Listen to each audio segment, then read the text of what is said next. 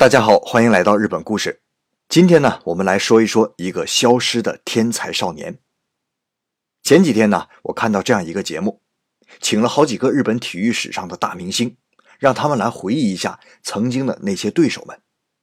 这里面呢有两个人，一个呢是第六十六代相扑横纲若乃花胜，另一个呢是一九九二年巴塞罗那奥运会柔道冠军吉田秀彦。两个人呢，同时回忆到了一个人，那是他们少年时的噩梦，从来没超越过的一个对手。那奥运会柔道冠军呢，咱们都知道，那属于世界第一的。横纲呢，可以说就是相扑里的王者。相扑啊，不是世界级的竞技项目，目前呢，也只有在日本比赛，所以横纲就可以说是相扑里的世界第一了。那两个不同领域的世界第一。同时能回想起一个人，而且想到这个人的时候，仍然会心有余悸，连连说啊，不可能赢了这个人。你说说，这个人得有多可怕呀？那这个人呢，有一个类似咱们中国人的名字，叫秦光秀。虽然说他姓秦呐，不过呢，却是地地道道的日本人。那当然了，也有传说说秦姓的祖上呢，就是秦始皇派徐福探索仙山的那些人。那这个咱就不去考证了啊。说回到秦光秀啊，秦光秀小学四年级到六年级连续三年都获得了全日本相扑比赛的冠军啊，三连霸。后来的横纲若乃花啊，当时呢还叫花田虎上，小学时候和秦光秀在一个相扑馆练习，关系呢也是很好的。花田虎上他们家呢可是一门三横纲啊，他伯父是横纲，他弟弟是横纲。他后来呢也是横纲，而且父亲呢也是仅次于横纲的大官。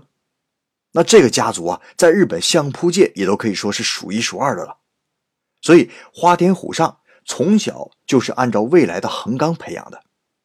那你看看，就这苗子，这实力啊，在秦光秀手下从来没坚持过三秒钟。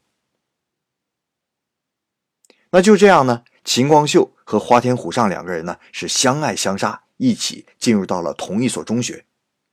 花田虎上啊，准备进中学之后呢，磨练一番，再和秦光秀较量较量。结果秦光秀一个华丽转身，加入到了柔道社团。结果呢，又拿了一个全国总冠军。在这场比赛里面呢，他遇到了后来的世界冠军吉田秀彦。那当时的视频呢，我在电视上看了一下，那就是一个非常漂亮的过肩摔，把吉田秀彦狠狠地摔在了地上。可是呢，就在二十岁这一年，秦光秀突然消失了。当时的吉田秀彦呢，心里面是特别的复杂啊，就是又期待又害怕，还有一些不舍。期待呢是秦光秀不在了，那当时放眼日本整个柔道界，再也没有吉田秀彦的对手了。而秦光秀巨大的影子呢，始终压在他的心头，这就是他害怕的，他就害怕某天上场。突然发现对手就是秦光秀，可是然而同时呢，又有一种惺惺相惜的不舍。那明知不敌对方，可是仍想再战一场。与此同时啊，高中就已经退学，正式进入相扑界的花田虎上，也在寻找旧日好友兼对手。他是无数次的回想起自己临退学前的一天，把秦光秀约到教室外面的走廊里。告诉秦光秀，自己啊要一心一意走相扑这条路了，所以决定退学。当时的秦光秀啊眼里闪着光，嘴角上扬的对花田虎上说：“去吧，加油！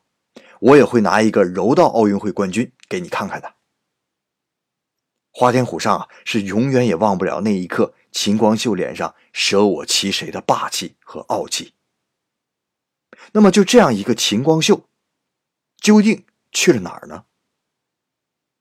带着这个疑问呢，电视台的记者们四处走访，比对少年时秦光秀的照片，最后发现啊，在长野有一个名叫松山三四六的歌手，长相十分酷似少年的秦光秀。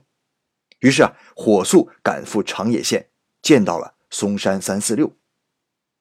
他就是我们大家一直都在寻找的秦光秀。在记者的询问之下，秦光秀一点一点的翻开了这些陈年往事。那相信呢，有的朋友已经能猜到了，能让一个天才运动员放弃自己最钟爱的运动的，只有一件事情，那就是伤病。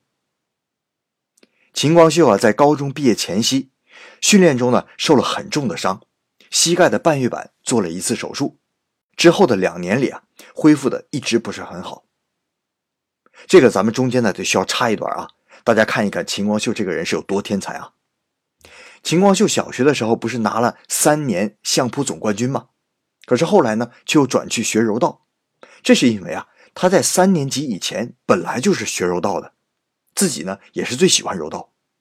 后来四年级的时候啊，一个体育老师因为柔道不缺人，而且相扑世家的花田虎上也缺一个陪练的，所以就劝秦光秀。去相扑部玩一玩，哎，结果啊，秦光秀到了相扑部，随随便便就拿了三个全国总冠军。所以本来啊是想给花田虎上找个陪练，结果花田虎上自己成了陪练。后来上了初中以后啊，秦光秀觉得自己还是喜欢柔道，那就转回了柔道部。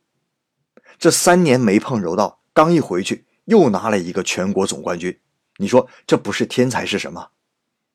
所以你想啊，对于一个天才运动员来说，到目前为止一生从来没遇过败绩，那哪能受得了因为伤病输给了别人呢？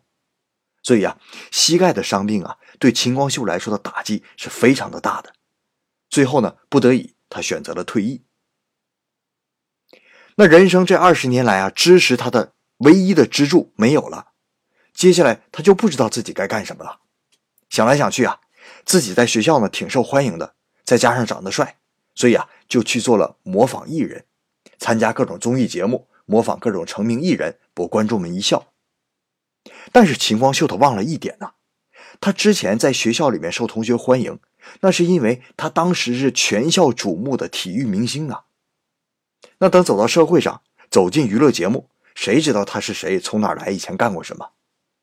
所以啊，那几年他过得特别的苦，也没什么人气。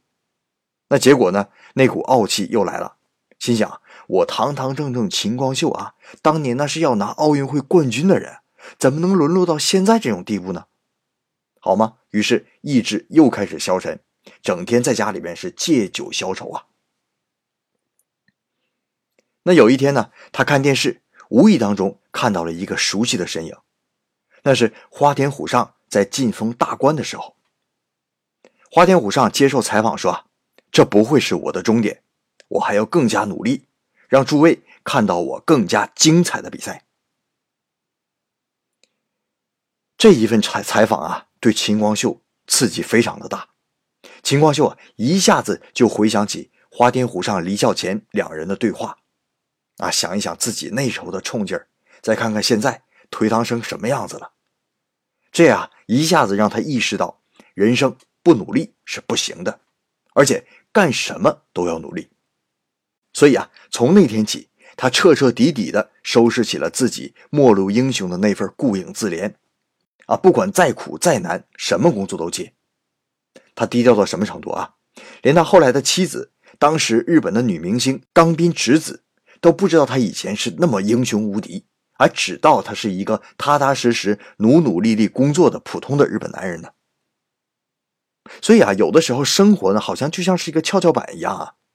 当你把自己放得越低的时候，你的成绩就会越高。那秦光秀低调的努力，不断的收获掌声和赞赏。后来啊，他们一家人搬到了长野，在长野的一家电台做主播，做得非常的火。得到了当时著名主播松山千春的赏识，作为松山千春的衣钵传人，继承了松山这个艺名，那改名为松山三四六，啊，就是数字的那个一二三四五六的三四六。那为什么叫这么一个名字呢？啊，这是一个谐音，谐的呢是日本传奇柔道家资三四郎，三四郎这个名字啊在日语的发音里面呢叫桑西喽。三四六呢，也是这样一个发音。看来啊，他还是有一颗柔道的心的。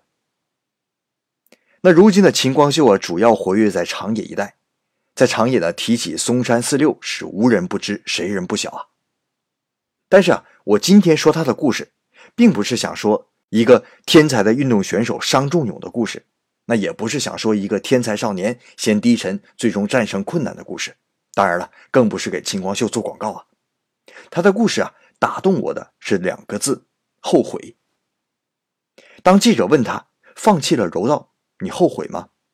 秦光秀呢，沉默了几秒，然后慢慢的说：“很多伟大的运动员都受过伤，但他们最终战胜了伤痛，成就了他们的伟大。我有天赋，但我缺少的是勇气和决心。最终啊，没有在柔道这条路上一直走下去，我非常的后悔。所以，我只有更加努力的工作，取得更大的成绩，才能弥补。”这份后悔，也正因为有这么一份刻骨铭心的后悔的存在，才让我更加珍惜现在的生活和工作，不要再有一次这样的后悔了。好了，感谢您收听今天的日本故事，咱们周一再见。